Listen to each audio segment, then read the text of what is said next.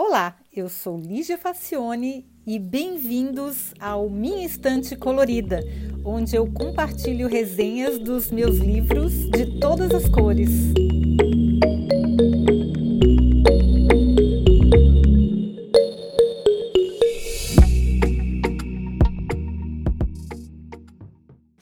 Hoje eu vou fazer a resenha um pouquinho diferente, porque é um livro que, apesar de ser muito importante, interessante, eu não gostei muito do estilo.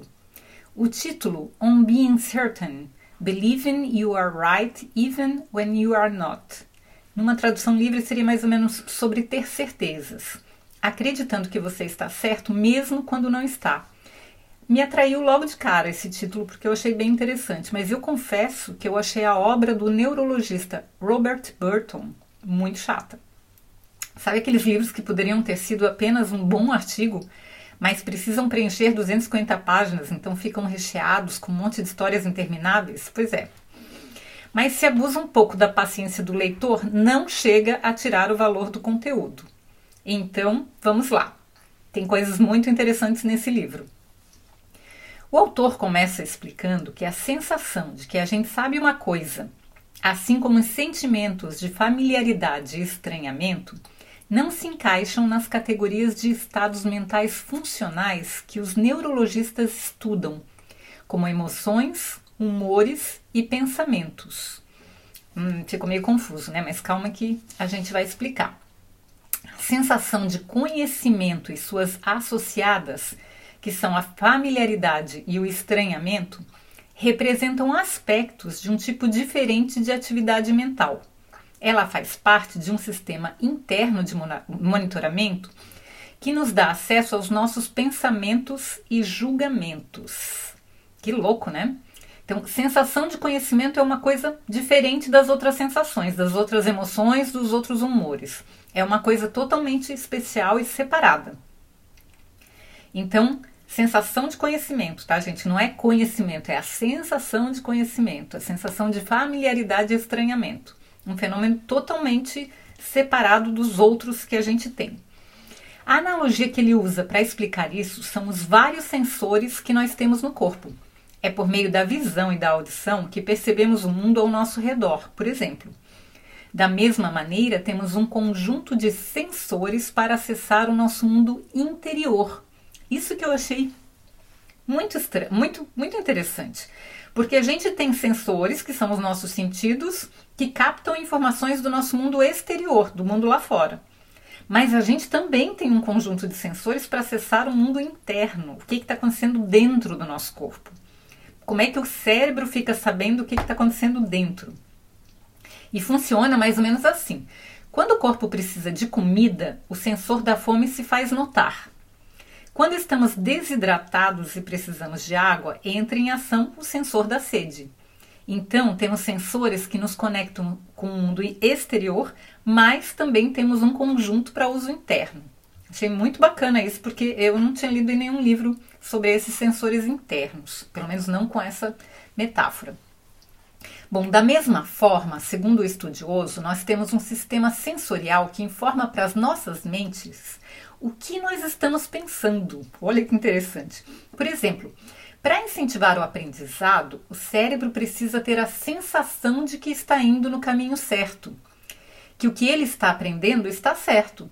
Da mesma forma, também desenvolvemos mecanismos de recompensa e encorajamento para pensamentos que ainda não foram testados, mas que podem ser úteis no futuro.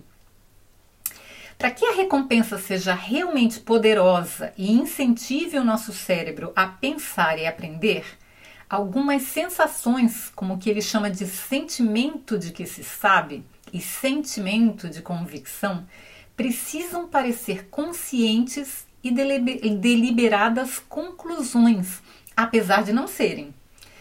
Como resultado, o cérebro desenvolve uma constelação de sensações mentais que se parecem com pensamentos racionais, mas na verdade não são.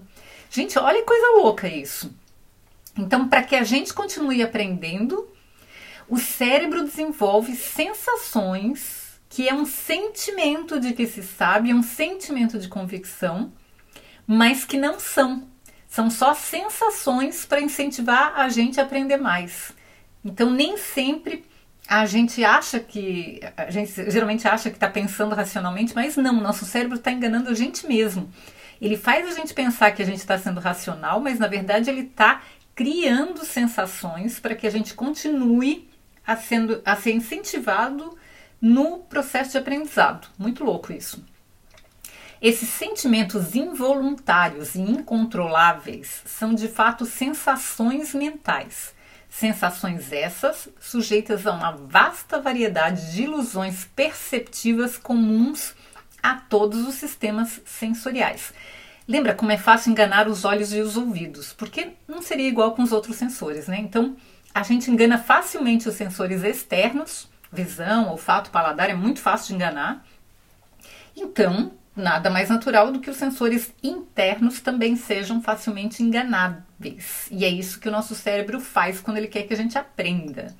Ele engana a gente, fazendo a gente sentir que está certo. Burton usa uma metáfora muito interessante. É como se cada rede neural dentro de outra rede neural fosse um membro de um comitê enorme. Quando uma questão é colocada, cada membro tem um voto e todos são computados até chegar a uma conclusão. Agora imagine que cada membro desse comitê representa uma sensação mental. Do sentimento de que se sabe ao sentimento de familiaridade, bizarrice, estranhamento ou realidade. Cada um desses sentimentos é um membro do comitê. Eles todos vão participar da decisão final a respeito de um pensamento, incluindo se está certo ou se está errado. Repare que não há nenhum voto parecido com sensação de entendimento. É que o um membro responsável pela familiaridade, sim, eu conheço, já vi isso antes, tem um peso enorme junto com seu colega senso de convicção, eles atropelam os demais, a não ser que a coisa seja muito, muito bizarra. Mas assim, eles meio que dominam a votação, a sensação de entendimento e a sensação de convicção. O resultado é que se tem a sensação de estar certo, mesmo sem elementos suficientes para concluir isso, já que a análise não foi racional, mas emocional. Gente, nosso cérebro é muito, muito sem vergonha, né? Ele prega peças na gente mesmo. É, tudo bem que o objetivo é nobre, é fazer a gente aprender mais, mas isso aí é meio sacanagem, né? Bom, segundo o neurocientista, esse sentimento de estar certo não é uma coisa consciente que se possa controlar ou que ela possa ser diminuída deliberadamente. O que a gente pode fazer é conscientemente inserir novas informações contrárias Aí os valores e pesos podem ser reavaliados. Por isso, o contraditório é tão importante. A mensagem é que os sentimentos de conhecimento, correção, convicção e certeza não são conclusões racionais e escolhas conscientes. São sensações mentais que acontecem e se baseiam mais na familiaridade e no conforto do conhecido do que no raciocínio lógico. Familiaridade e o conforto do conhecido a gente já viu várias vezes em outros livros de neurociência de que eles são é, passo para a gente ficar onde está, né? Para a gente não ir adiante. Então, meio que é, é, ele, o cérebro, ele na verdade faz com que essas coisas tenham um peso muito grande para a gente ter a sensação de que está certo. Para Robert, a definição padrão de saber que é perceber diretamente, aprender a informação na mente com clareza e certeza, considerar a verdade além da dúvida, é inconsistente quando se considera o entendimento atual das funções cerebrais. Porque essa definição de saber, que é a aprender a informação na mente com clareza e certeza e considerar a verdade além da dúvida, ela é meio que mascarada por essa sensação de saber que o cérebro produz artificialmente para a gente, né? Como incentivo. Ele sugere que deveríamos substituir a palavra saber por acreditar em todas as áreas, inclusive na ciência, porque na verdade a gente não sabe, a gente acredita que sabe. Em vez de dizer que tem certeza que tal causa provocou tal efeito, seria melhor reformular para acredito que tal causa provocou tal efeito, dadas as evidências. Isso seria de forma alguma negar o conhecimento científico, mas reconhecer as suas limitações.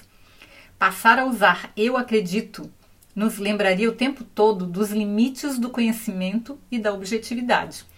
Mas, mas é claro que essa proposta não faria o menor sucesso, né? Pois é. Como o autor diz, certeza é algo biologicamente impossível. Precisamos aprender e ensinar nossas crianças a tolerar os desprazeres da incerteza. A ciência já tem até a linguagem e a ferramenta para lidar com isso. Se chama probabilidade. Na verdade, estatística e probabilidade trata basicamente de incerteza. E teve até um outro, uma outra resenha, um outro podcast que eu já fiz sobre pensar como um cientista de foguetes que fala exatamente sobre isso. Se vocês derem uma procurada, porque a gente a incerteza é, é a parte principal da vida. A vida é praticamente só incerteza. Então, a gente tem que aprender a lidar com ela. E não tem jeito, tem que aprender a lidar com ela. A gente, claro que é muito mais confortável a gente fingir que tem certeza das coisas, porque nos dá conforto, é, dá uma familiaridade, dá um aconchego, assim, dá um, um, um quentinho, mas é uma coisa ilusória, né? A gente não pode, a gente não tem certeza de nada. Então a gente devia se concentrar mais nos estudos de estatística e probabilidade, porque eles nos ajudam mais do que ficar fazendo declarações de certezas. Bom, para fechar, ele deixa uma frase ótima do Prêmio Nobel de Física em 2004, David Gross. O produto mais importante do conhecimento é a ignorância. É a gente saber. E o Sócrates já, já dizia lá atrás, né? Já dizia que ele sabia que não sabia nada é, só sei que nada sei. Basicamente é isso. Então, se você desconfiava que a gente tinha uma sensação de que sabia das coisas, mas na verdade não sabe, então esse livro é para você. Como eu disse, eu achei ele chato, mas o conteúdo é muito bom. É mais por causa da linguagem que eu achei meio, meio chato, mas é uma opinião totalmente pessoal, tá, gente?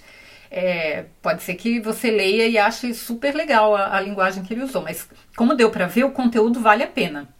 Então, resista a abandonar o livro e continue lendo, que vai ter muita informação importante, interessante e que vale muito a pena a gente se dar conta de que isso existe, que a gente não tem certeza das coisas, que o nosso cérebro fabrica essa sensação artificialmente de a gente achar que está indo pelo caminho certo para que ele se sinta motivado a continuar aprendendo eu acho um pouco contraditório até, né? Porque quando a gente acha que já sabe, aí a gente acha que não precisa mais aprender. Mas enfim, é, é uma coisa para se discutir. Espero que vocês tenham gostado. Sempre lembrando que a resenha escrita está no, na descrição do episódio com link. E você também pode comprar esse livro em português, ele, a versão brasileira ou a versão mais próxima no minhaestantecolorida.com. Eu fiz uma, eu sempre faço uma pesquisa e coloco lá o link para a Amazon, caso alguém tenha interesse em ler o livro em português. E o minhaestantecolorida.com tem todos os episódios separados por por categorias e por palavras-chave, enfim, vocês podem procurar lá e achar outros episódios parecidos, inclusive esse da Como Pensar como Cientista de Foguetes, que tem bastante coisa é, em comum com com esse tópico aqui que a gente está falando de incerteza. Tá bom, gente? Eu espero que vocês tenham gostado e até o próximo episódio. Tchau!